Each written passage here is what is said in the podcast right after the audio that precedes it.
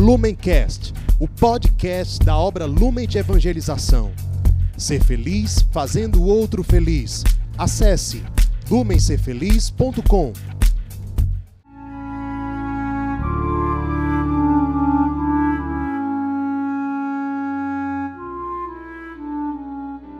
Os santos são sinais da presença do ressuscitado na história.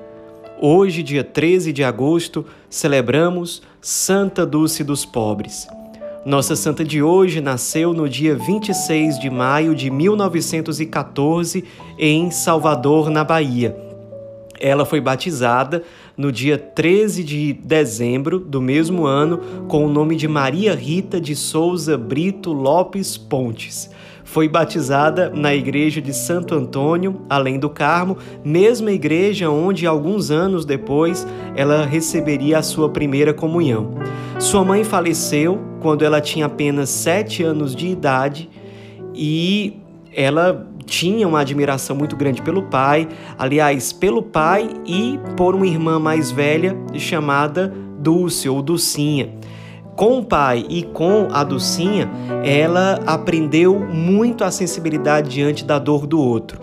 O pai era dentista, era professor na universidade também e tinha uma sensibilidade muito grande para com os sofredores, para com as pessoas mais necessitadas, e ela aprendeu isso aí teve uma infância muito marcada pela alegria, ela era muito extrovertida, brincalhona, gostava de brincar de arraia, gostava de futebol, era torcedora do Ipiranga. E tudo o que ela aprendeu com o pai e com a Dulcinha, ela aprofundou, ela multiplicou. Com 13 anos de idade, ela começou a acolher pessoas pobres e enfermas na própria casa da família de modo que, depois de um tempo, começaram a chamar aquela casa de Portaria de São Francisco.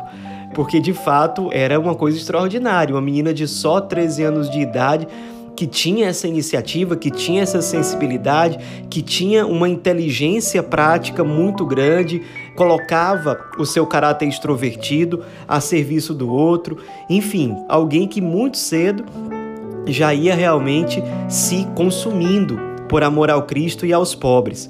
Depois de alguns anos, acompanhada de uma tia, ela começou a visitar várias áreas pobres de Salvador e sempre procurando ajudar as pessoas, procurando servir com muita humildade ao mesmo tempo com muito espírito de iniciativa, o que sempre lhe marcou.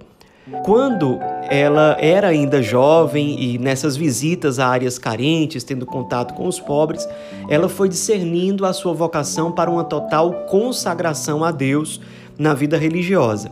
Então ela procurou de fato seguir a vida religiosa no dia 8 de fevereiro de 1933 Pouco depois que ela se formou como professora, ela ingressou na congregação das Irmãs Missionárias da Imaculada Conceição da Mãe de Deus. E aí ela morou um tempo em Sergipe, na cidade de São Cristóvão, foi se preparando, sendo formada para a vida religiosa e recebeu o hábito de religiosa no mesmo ano, no dia 13 de agosto, adotando o nome da sua irmã, ou seja, passou a ser chamada de Irmã Dulce. Já que ela tinha se formado como professora, ela foi trabalhar num colégio, numa área muito pobre, e depois ela passou a desenvolver um serviço numa região muito pobre de Salvador chamada Alagados. E ela tinha facilidade com o trabalho no colégio, mas ela tinha um anseio de estar mais com os doentes, os mendigos, as pessoas mais abandonadas. E como religiosa, ela teve uma experiência com os pobres muito ampla. Chegou a ajudar a fundação de um posto médico para atender as pessoas mais pobres, fundou uma união operária chamada União Operária São Francisco para congregar os trabalhadores mais pobres, lutar pelos direitos deles, ajudar aqueles que mais precisavam. Depois, essa União Operária se desenvolveu e, três anos depois da sua fundação, se tornou um círculo operário com uma estrutura maior, mais robusto. E aí a gente já está no ano de 1937. Ela, dando continuidade aos seus trabalhos junto aos pobres, no ano de 1939, ela invadiu cinco casas numa região bem pobre lá de Salvador para colocar ali os doentes e as pessoas abandonadas. Ela não tinha onde colocar e ela tinha o impulso de fazer isso. Viu que tinha ali cinco casebres que não eram utilizados e passou a utilizar. Depois de um tempo, o dono apareceu, ela foi expulsa de lá junto com as pessoas carentes que ela tinha recolhido. Passou 10 anos vagando de um lugar para o outro, com os seus pobres, com as suas pessoas abandonadas, com os enfermos, se dedicando a ele, pedindo doações, visitava os comércios, visitava políticos, pedindo doações pelos pobres. Passou 10 anos peregrinando, morava num lugar com eles, depois ia para outro, depois para outro, até que em 1949 ela adotou o galinheiro que ficava do lado do convento de Santo Antônio, colocando ali 70 enfermos que ela passou a cuidar ali do lado do convento. Aos poucos foi crescendo, ela com muita dedicação, se entregando mesmo pelo serviço a Deus por meio dos pobres. Dez anos depois, em 1959, foi fundada uma associação para dar mais estrutura a esse serviço em relação aos pobres, a Associação Obras Sociais Irmã Dulce. No ano seguinte, 1960, foi fundado um albergue para acolher ainda mais pessoas, foi chamado de Albergue Santo Antônio. E aí ela foi se tornando cada vez mais conhecida. Os pobres de Salvador, das regiões vizinhas, iam atrás dela porque sabiam que ela iria acolher de alguma forma, e nisso estavam pessoas doentes, pessoas idosas abandonadas, órfãos, todos se sentiam muito amados, muito acolhidos por ela. Ela tinha uma clareza muito grande de que era o próprio Cristo e por isso nenhum daqueles pequeninos podia ser abandonado, podia ser desprezado, pelo contrário, eles precisavam ser amados, assistidos, evangelizados, acolhidos. Ela se tornou tão famosa no Brasil inteiro que em 1988 ela foi indicada para o Prêmio Nobel da Paz, embora não tenha ganhado. Continuou a sua missão, sendo muito conhecida, teve dois encontros com o Papa João Paulo II, um no dia 7 de julho de 1980 e outro quando ela estava muito adoentada, já no dia 20 de outubro de 1991. O Papa, inclusive modificando o seu planejamento da viagem, fez questão de visitá-la no hospital, porque sabia de fato. O ato do Papa mostrava que ele tinha consciência de que estava realmente diante de uma pessoa santa, uma mulher santa que, inclusive, tinha uma profunda vida de oração, sempre confiou na providência de Deus para servir os pobres, de muita penitência durante muitos e muitos anos. Ela, como penitência, ofertando a Deus com uma forma até de intercessão pelos pobres, ela dormia numa cadeira de madeira, só deixou de fazer isso por obediência ao arcebispo de Salvador, quando os médicos sugeriram a ele que ordenasse que a irmã Dulce dormisse numa cama, em cima de um colchão, como digamos assim, uma pessoa normal. Só por obediência que ela mudou esse hábito que durou muitos anos na vida dela. Poucos meses depois, da visita, da segunda visita que o Papa João Paulo II fez a ela, ela faleceu. Isso era o dia 13 de março de 1992, quando ela tinha quase 78 anos de idade. Seu velório foi acompanhado por muitas pessoas, multidões que iam visitar e lotavam a igreja de Nossa Senhora da Conceição das Praias. Ela era de fato muito amada, especialmente as pessoas mais pobres se sentiram órfãs diante de alguém que soube amar essas pessoas mais abandonadas como uma verdadeira mãe, que os amou, que os escolheu e que se entregou integralmente por eles.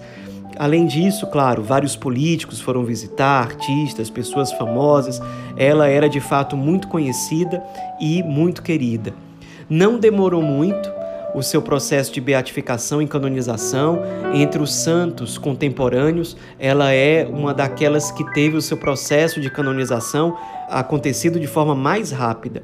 Foi beatificada no dia 22 de maio de 2011 e foi canonizada no dia 13 de outubro de 2019 pelo Papa Francisco. Os milagres que levaram à sua beatificação e canonização foram milagres acontecidos no Brasil. No caso da sua beatificação, era um senhor que passou 18 horas com uma hemorragia intensa, muito grave. Os médicos já diziam que não tinha saída para aquela situação, a não ser que houvesse uma intervenção divina.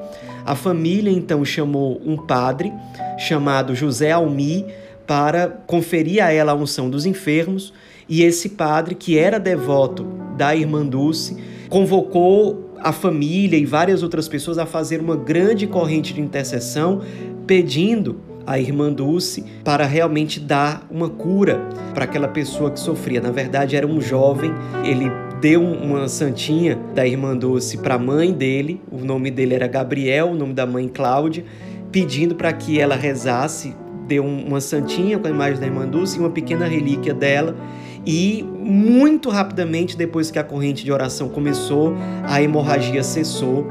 Depois, uma equipe de 10 médicos brasileiros, 6 médicos italianos, analisaram o que aconteceu e, de fato, chegaram à conclusão de que aquilo não era cientificamente explicável. Uma comissão de teólogos cardeais, etc., analisou também o caso e chegaram à conclusão de que se tratava de um milagre.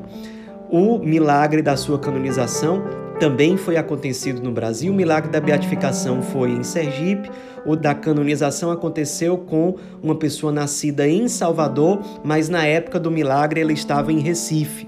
Era um homem chamado Maurício, que com 22 anos ele teve um glaucoma que foi avançando até que esse homem se tornou cego e já cego, depois de alguns anos, sem a sua visão, ele ainda pegou uma conjuntivite, aí sentiu várias dores. E aí ele era devoto da Irmã Dulce, pegou um santinho da Irmã Dulce, colocou nos olhos, pedindo a ela que fizesse com que aquelas dores cessassem, e a graça recebida foi muito maior do que a graça pedida.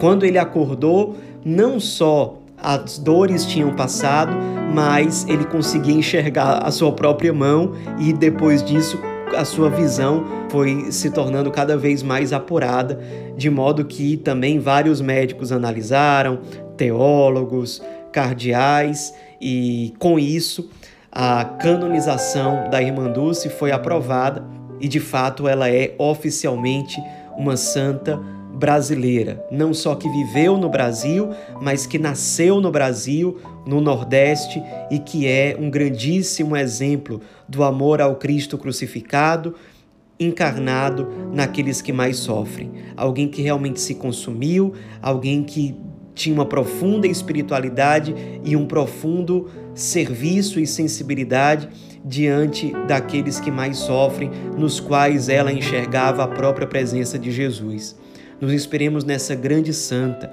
Nós vivemos no mesmo país que ela, numa realidade muito parecida, onde o Cristo continua de algum modo sendo crucificado na vida de tantos. Assim como a irmã Dulce, sejamos resposta ao Cristo, sejamos resposta a cada um desses irmãos. Irmã Dulce, Santa Dulce dos pobres, rogai por nós.